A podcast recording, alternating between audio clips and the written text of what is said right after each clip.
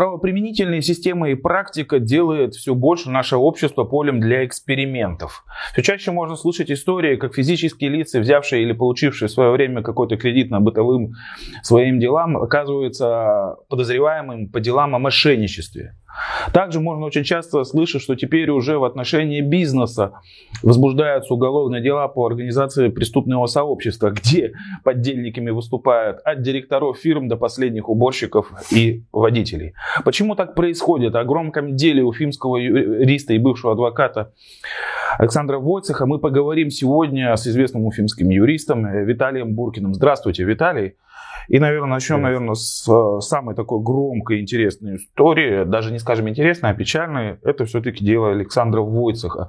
Что случилось вкратце? Объясните, почему э, неожиданно для всех оказался он уже на скамье подсудимых и осужден в первой инстанции. Ну, дело в том, что, понятно, такие дела э, не возникают без подоплеки. Подоплека тут, в общем-то, достаточно понятная. Войцех способствовал тому, что по многим уголовным делам, где э, фигурантами были так называемые вип-персоны, э, дошли до суда, э, были вынесены обвинительные приговоры, несмотря на, на противодействие самого же следственного органа. То есть, ну, всем известно, как у нас в отношении уважаемых лиц э, расследуют эти дела. И у Войцеха э, были невыплаченные, непогашенные кредиты, э, но там ситуация достаточно банальное, обычное неисполнение обязательств, причем по объективным обстоятельствам. У него а, через 4 месяца после получения кредитов были похищены деньги, почти 3 миллиона, и все вот это вот э, установлено приговором суда, кстати, все вступившим в законную силу, это не просто какой-то довод, да, там, необоснованный в свою защиту. Все это установлено. И вот таким образом родилось уголовное дело, но дело в том, что а, по э, трем банкам, перед которыми там была задолженность, причем частичная, не полностью, частичная, истекли сроки давности привлечения к ответственности, и возбуждение дела было бессмысленным. А, тогда следственный орган объединил все эти суммы и нашел еще тот факт, что Войцех обращался с заявкой на кредит якобы в ВТБ банк, и по ВТБ банку заявку, подачу, факт подачи заявки на кредит квалифицировал как покушение на мошенничество. И все вот это вместе объединили и э, вменили тя тяжкий состав э, в особо крупном размере. Вот такая вот. А вот то, что у него были похищены 3 миллиона, это не та ли история связана с какими-то приставами, да? Совершенно верно, да, там с приставами. И я так понимаю, что кого-то из приставов даже там уволили, осудили. Осудили, так... осудили. То есть факт того, что у него э, эти деньги были, скажем так, похищены, которые у него было запасы, которые он подразумевал, что будут выплачивать, да? То есть э, факт тут установлен уже как бы судом, и фактически что на самом-то деле показывает, э, скажем так, отсутствие умысла у Войцеха обманывать какие-то другие банки. Я правильно понимаю? А, тут обвинения, обвинения и суд пошли по такому пути. А, Войцех представил в банк, в банке сведения о доходе, которые на самом деле э, завышены по сравнению с официальным. И у нас следственные органы, суды, вопреки позиции банков, не зная, что есть определенная э, установленная э, процедура одобрения банком выдачи кредита, не зная, они даже не знали, вменили ему в качестве обмана Э, те действия, что вот он предъявил вот эти справки, и якобы он ввел банк этим в заблуждение. Угу. И э, следствие и суд посчитали, что путем предъявления э, ложных сведений о размере своего дохода можно беспрепятственно получить кредит.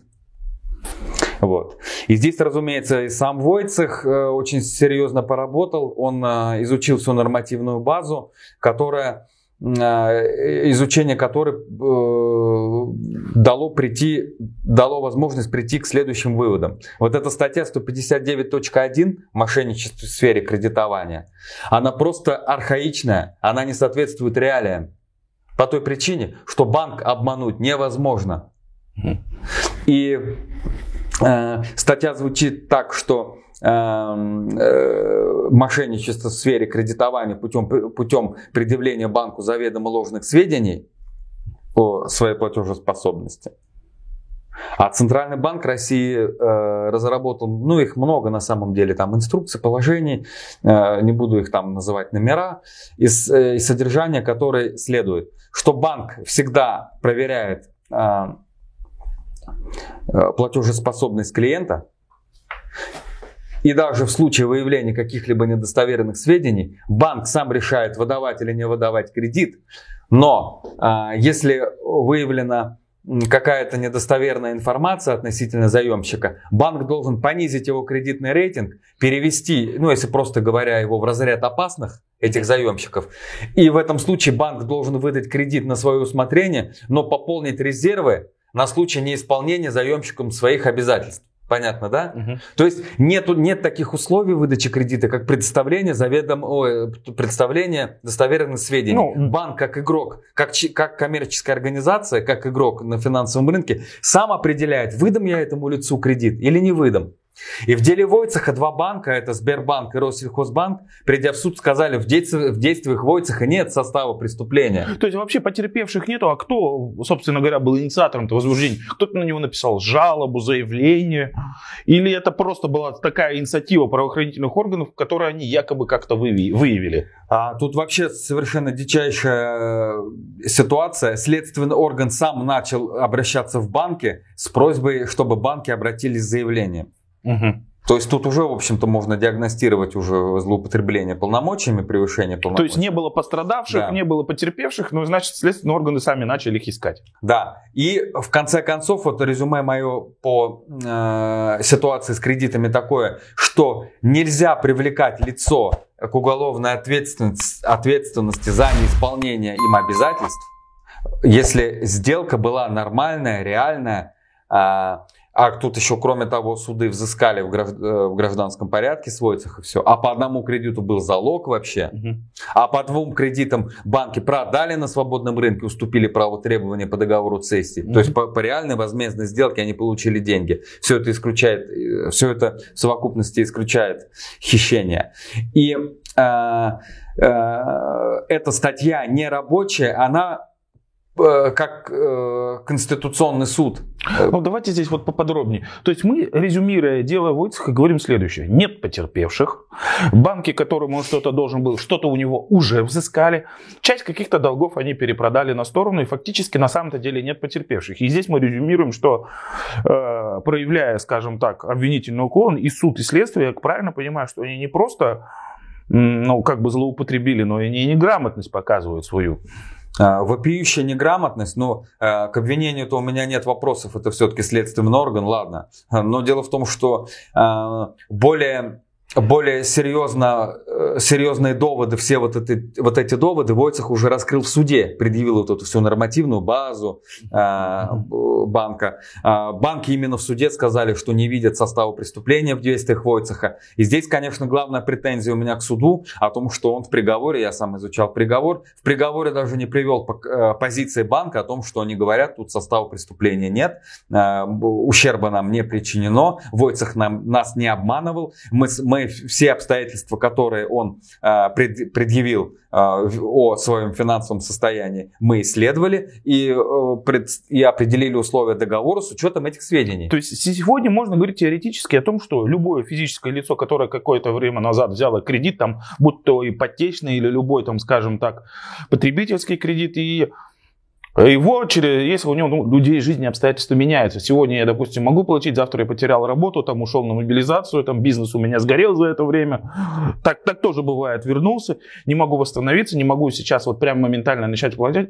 И фактически любого человека могут уже привлекать за мошенничество, хотя в принципе у него изначально не было умысла что-то воровать. А тут дело даже не в том, что э, Рамиль был умысел или не был умысла.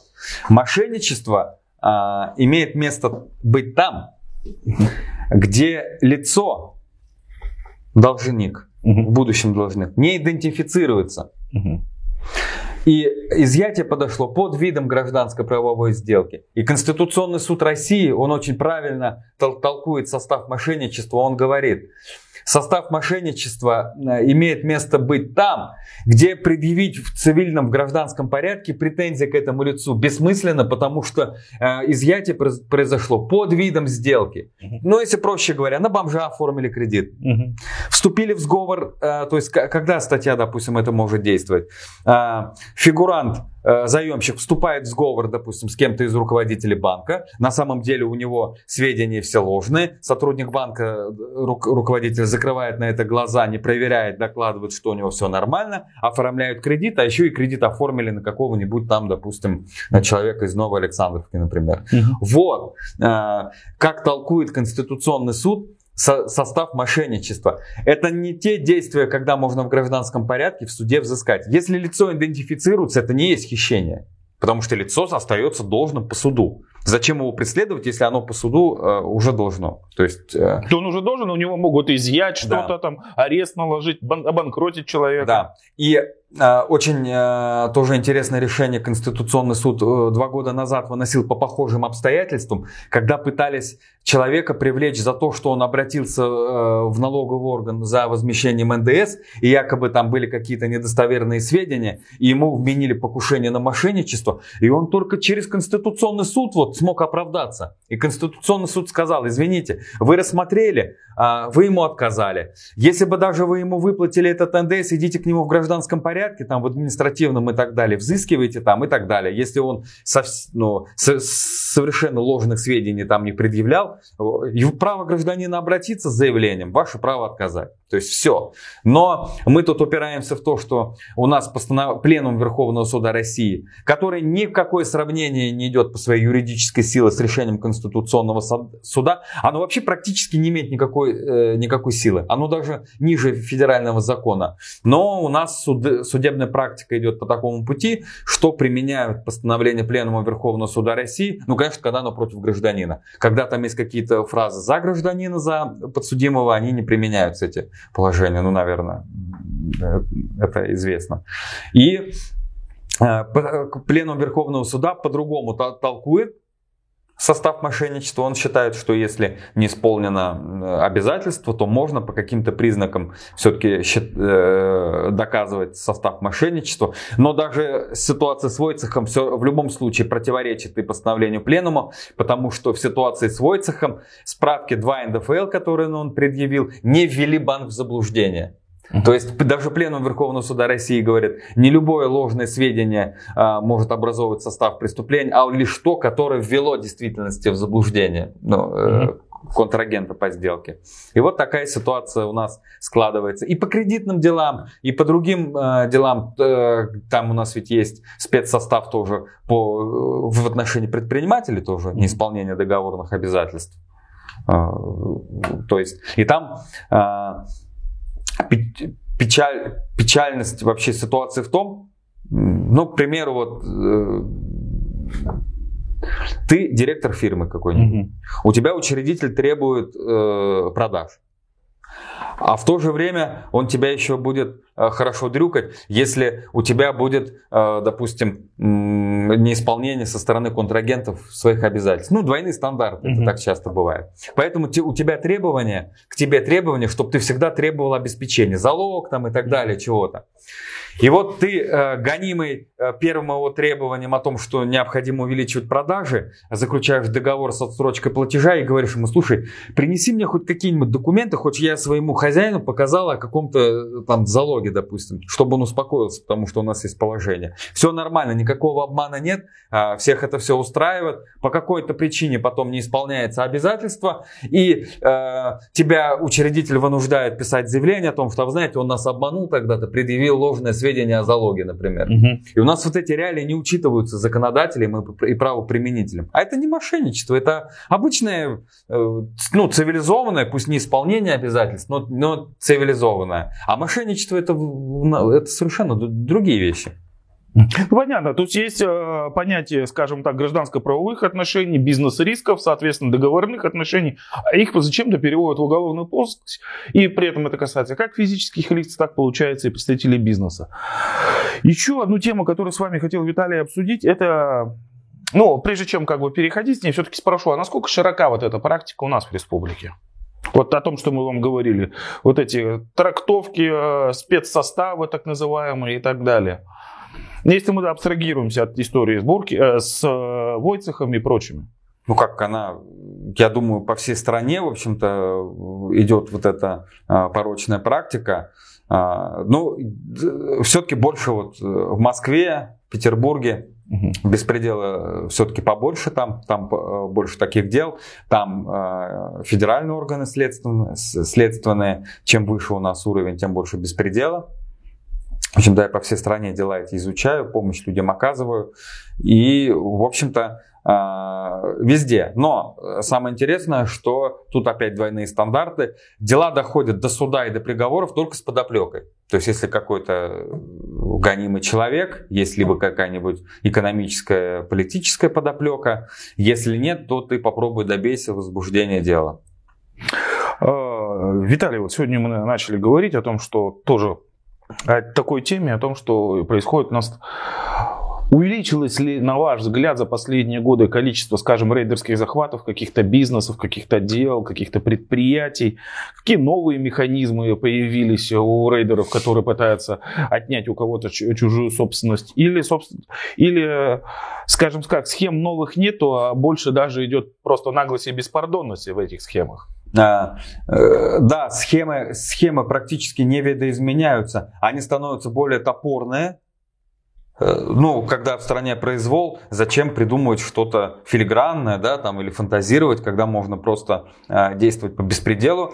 И чем больше у нас идет э, произвола, чем больше идет судебного э, такого вот нигилизма, тем легче эти схемы прокатывают. Причем э, тут э, совокупность факторов играет. Прежде всего, ну, я считаю, что рейдеры, жулики, рейдеры, да, э, которые действуют в сговоре с коррупционерами, они, я думаю, есть, были всегда и будут всегда, и в, и в любой стране, наверное, они будут есть, да, то есть где-то, конечно, в одном масштабе, где-то в другом. Но дело в том, что я тут наблюдаю вообще э, безграмотность самих коммерсантов, потому что и не, не очень удачные действия адвокатуры, потому что рейдерский захват, на самом деле серьезный наезд, он определяется достаточно быстро, на раннем этапе, по достаточно простым легким симптомам. Ну, расскажите. Ну, начинается следующее, то есть, э, ну, допустим, исполнитель какой-нибудь тут же будет какой-то исполнитель, глава штаба, да, например, ну, какой-нибудь, допустим,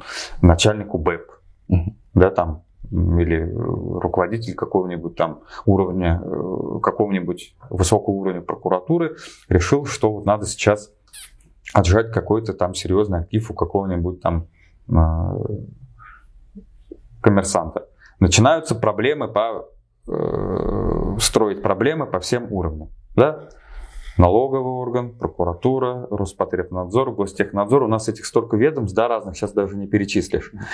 И постепенно-постепенно через муниципалитет, через исполнительную власть тут расторгли договор, тут отозвали разрешение на строительство. То есть никто не делает топорно сейчас, да, не приходит, не подбрасывает там героин, да, там э, наркотики, да, и не возбуждает какой-нибудь совсем уж э, тупого уголовного дела. Подводятся сначала условия, создаются условия на протяжении там 3-4 месяцев. Постепенно ну, бизнесмен начинает задыхаться, у него идет неисполнение обязательств перед дольщиками. Тут, слава богу, у нас э, рейдеры владеют э, владеют техниками, но мы ими тоже владеем, но только в целях защиты, они владеют, как это все расстроить. То есть э, создается э, недовольство среди дольщиков, все это выходит э, в средства массовой информации, и тут уже потихоньку-потихоньку уже возникает какая-либо целесообразность в уголовном преследовании этого лица. У него возникают признаки банкротства, и на самом деле у него на каком-то этапе действительно признаки преступления в его действиях какие-то образуются, да, то есть начинают усматриваться, потому что, ну, работать совершенно по, по закону тоже невозможно, да, где-то дыры образовались. Все таким образом возбуждается дело. А на раннем этапе это все выявляется, появляется, и на раннем этапе можно, в общем-то, на место ставить э, захватчиков. Ну, в Стерлитамаке, да, да везде вот у меня вот сколько я защищал, э, защищал в, особенно вот э, людей из сферы строительного бизнеса, в общем, так и происходило. Ему называли цену, он отказывался. Ну а так, ну все, поехали. А вот смотрите, Виталий, на своем телеграм-канале «Строптивый адвокат» вы часто повторяете мысль уже на протяжении нескольких лет, что в случае таких рейдерских захватов, когда при обнаружении э, не нужно слушать тех, скажем, там юристов или адвокатов, которые советуют там э, не обращаться в правоохранительные органы, а бодаться только в гражданских судах и так далее, и так далее. Вы говорите, что на таких бизнесменов э, рейдеры всегда идут сами полукриминальным, полууголовным путем, и, соответственно, нужно им отвечать через правоохранительные органы. Почему? Ну, э, главная, главная беда в том, что ну, на самом деле адвокат, он ведь не политтехнолог. Ну, на самом деле адвокат это юрист. Да? Здесь, э, если нам нужно защищать какого-то серьезного коммерсанта от э, вот такого полномасштабного наезда, здесь все-таки нужно быть и политтехнологом журналистом, да, видеть весь этот процесс. Адвокат может быть совершенно справедливо говорит, слушай, дело пока не возбудили, вот давай дело возбудят, станешь подозреваемым, ко мне придешь.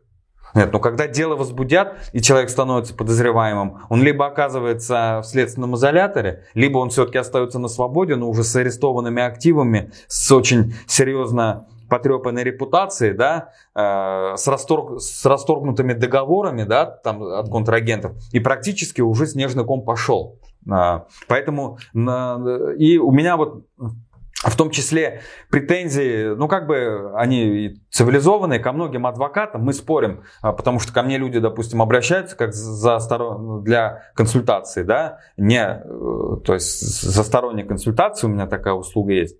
Нет, ну мы с адвокатами спорим, ну подожди, ну сейчас, вот я знаю, что через месяц будет то-то, то-то, то-то, и ты прекрасно это понимаешь. Ты собираешься бороться со следователем, но следователь это следствие причины. Причина сидит на 3-4 э, уровня выше его. Если ты не готов э, бодаться с человеком, который э, действительно является заказчиком и исполнителем, да, или просто исполнителем серьезным, то смысл-то бодаться. Ну, это будет просто создание видимости работы. И э, есть люди, которые это понимают, но в основной массе это не, этого никто не понимает. Почему-то надеются на какой-то благоприятный исход, на э, какие-то мягкие условия в ходе предварительного расследования, но этого не, но этого не происходит. И тогда, скажем так, даже домашний арест воспринимается как чуть ли не победа. Нет, э, дело в том, что, э, понимаешь, Рамиль, я тебе хочу другую даже вещь сказать.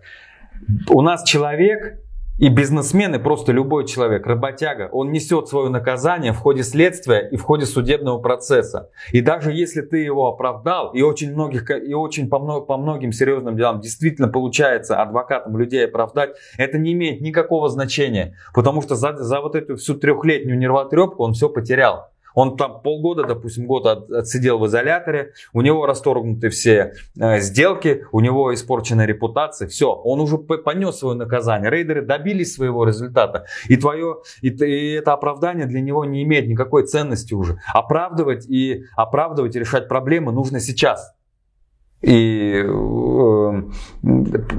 в том числе вот ко мне, когда вот обращались э, еще мои первые вот клиенты, более-менее такие вот, ну, серьезным бизнесом, они мне говорили, мою проблему нужно решать сегодня и сейчас. Мне, я не хочу потом, отсидев 7 лет, э, через Европейский суд по правам человека получить решение нужно, да, там, и быть оправданным. Вот, и, разумеется, так как вот ставились такие задачи, я, в общем-то, со своими ребятами научился на механизмам, как этому противостоять. То есть должна быть комплексная предварительная защита.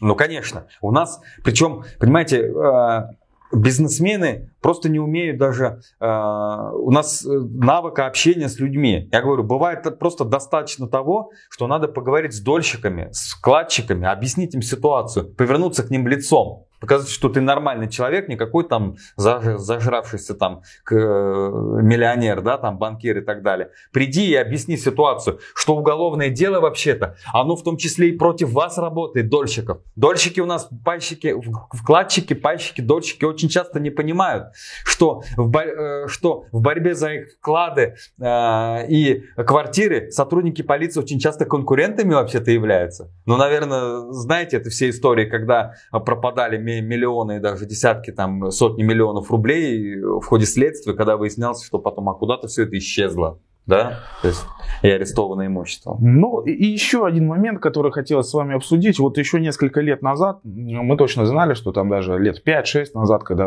писали криминальные хроники, рассматривали какие-то там преступные группировки и так далее, но среди правоохранительной среды ходила э, так, такая поговорка, что Генпрокуратура блокирует возбуждение статей по статье 210, то есть организация преступного сообщества. Да? Что, дескать, у нас в стране с бандитизмом все это покончено, поэтому, ну, прокуратура не очень любила поддерживать такие дела. Сейчас я слышал, что ситуация изменилась.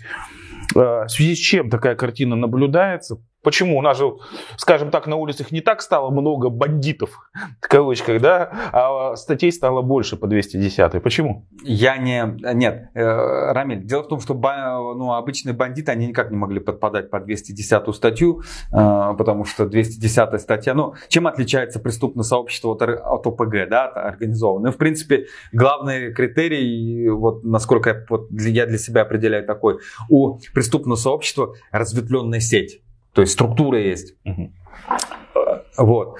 А, я, не, я, кстати, не слышал про 210 на, на негласный запрет, но могу сказать, что сейчас возбуждают просто уголовные дела направо и налево, причем в рамках, где там, там два ООО каких-нибудь зарегистрированы, причем в этих ООО работают эти же два человека, да, им там возбуждают преступное сообщество. Почему это происходит? 210 а, это а, относится к категории особо тяжких преступлений, а, допустим, 159, 160, там максимально это тяжкая статья.